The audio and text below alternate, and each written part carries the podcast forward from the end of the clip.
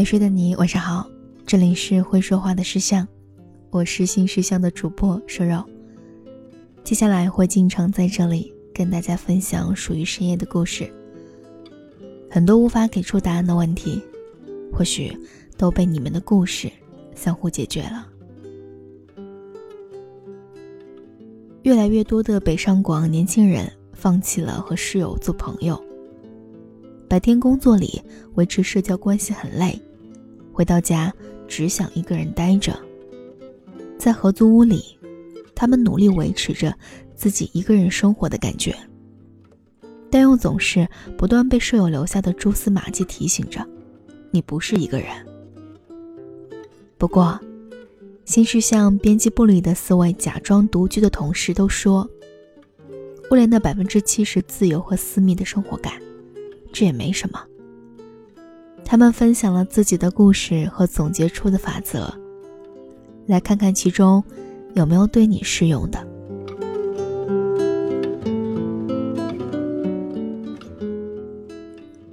假装独居新法则之一：我们住在一起，千万别碰见。说真的，合租青年大部分时间都在做一件事情，趴在门上听。那个女生从卫生间出来了吗？刚我隔壁是不是出门了？我现在出去安全吗？久而久之，训练出了非常灵敏的听力。我现在的房间离洗手间最近，对于水声最有心得。洗澡的声音是持续厚重的哗哗声，洗脸是突如其来的噗噗声。听见两次关门的声音，我就可以出去了。即便是合租里一定要沟通的问题，也是不用当面聊的。我搬进来的第一天就被拉进了微信群，一个室友在群里说，他每天晚上八点左右洗漱，大家可以错开时间。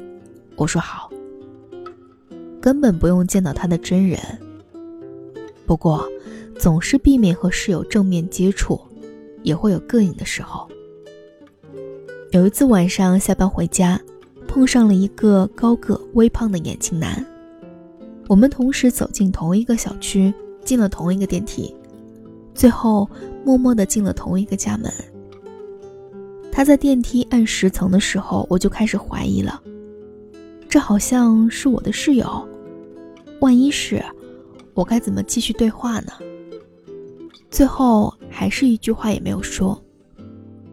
去年春节放假的时候，我和一个室友同时拎着行李走出房间，实在避不开，互相道了一句“新年快乐”。不过总的来说，这些尴尬并没有困扰到我。工作时不得不处于各种关系当中，回到家各自保持距离，能给自己些自由感和空间感。为了这一点自由。尴尬，就尴尬吧。假装独居法则之二，在厕所请自重。占厕所是合租最让人抓狂的事情了。厕所作为公共空间，最大的 bug 在于，它一个时间内只允许一个人使用。你化妆的时候我得憋着，你洗澡的时候我也得憋着，你坐在马桶上玩手机。我还是得憋着。有一次下班晚，两点左右才顾得上洗漱，结果发现厕所灯是亮着的。我以为是谁忘了关灯，结果刚靠近一点，就听见里面传出了跺脚声。只能说，对于卫生间，每个人的领地意识都是很强的。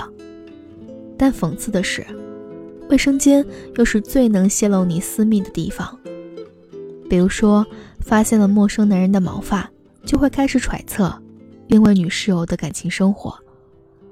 还有垃圾桶上出现了卫生巾，你的男室友比男朋友更熟悉你的生理期。更有人在卫生间里释放天性的。我有个室友习惯早上洗澡时开个人演唱会，我每天就伴着高亢的男声醒来。厕所应该是合租生活里最有故事的地方。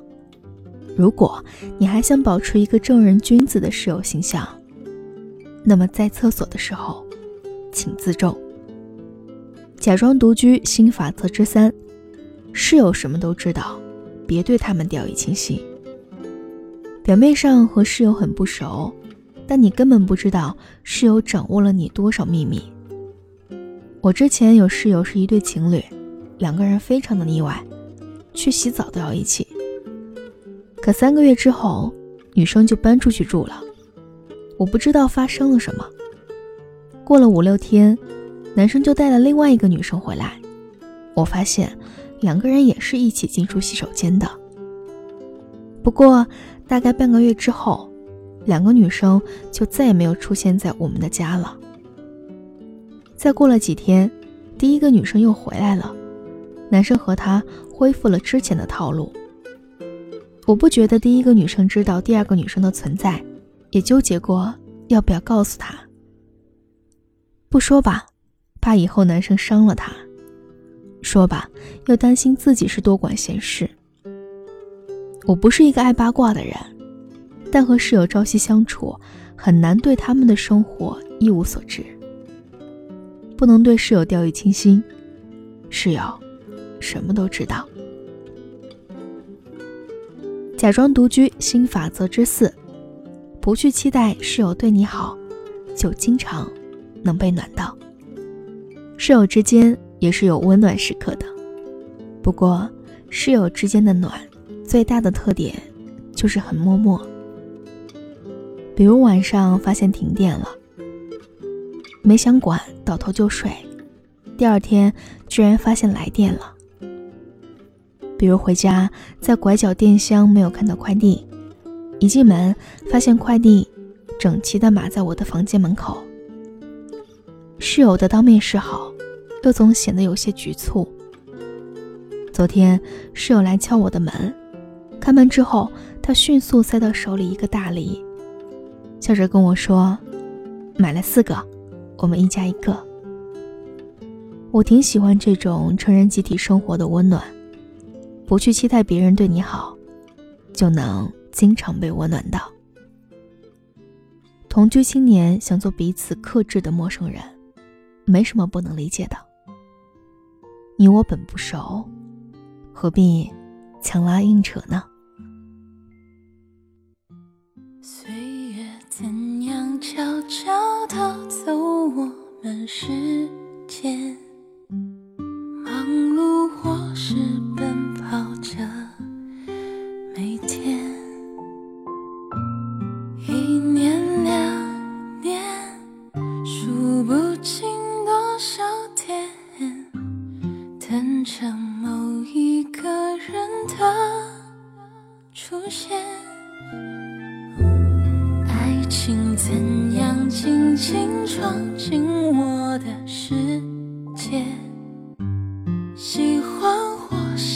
多喜欢一点，算不清是为什么爱上你每个小细节，爱上喜欢你那样子的我自己。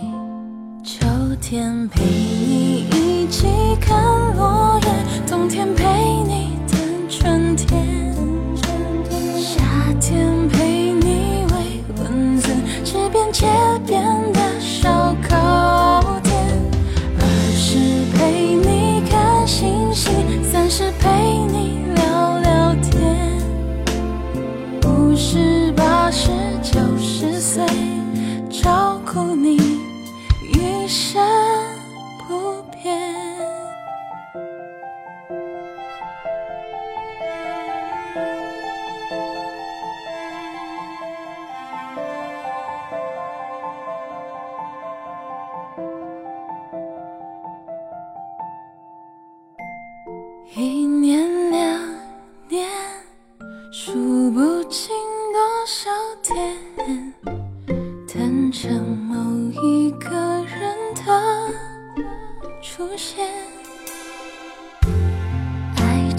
怎样轻轻闯进我的世界？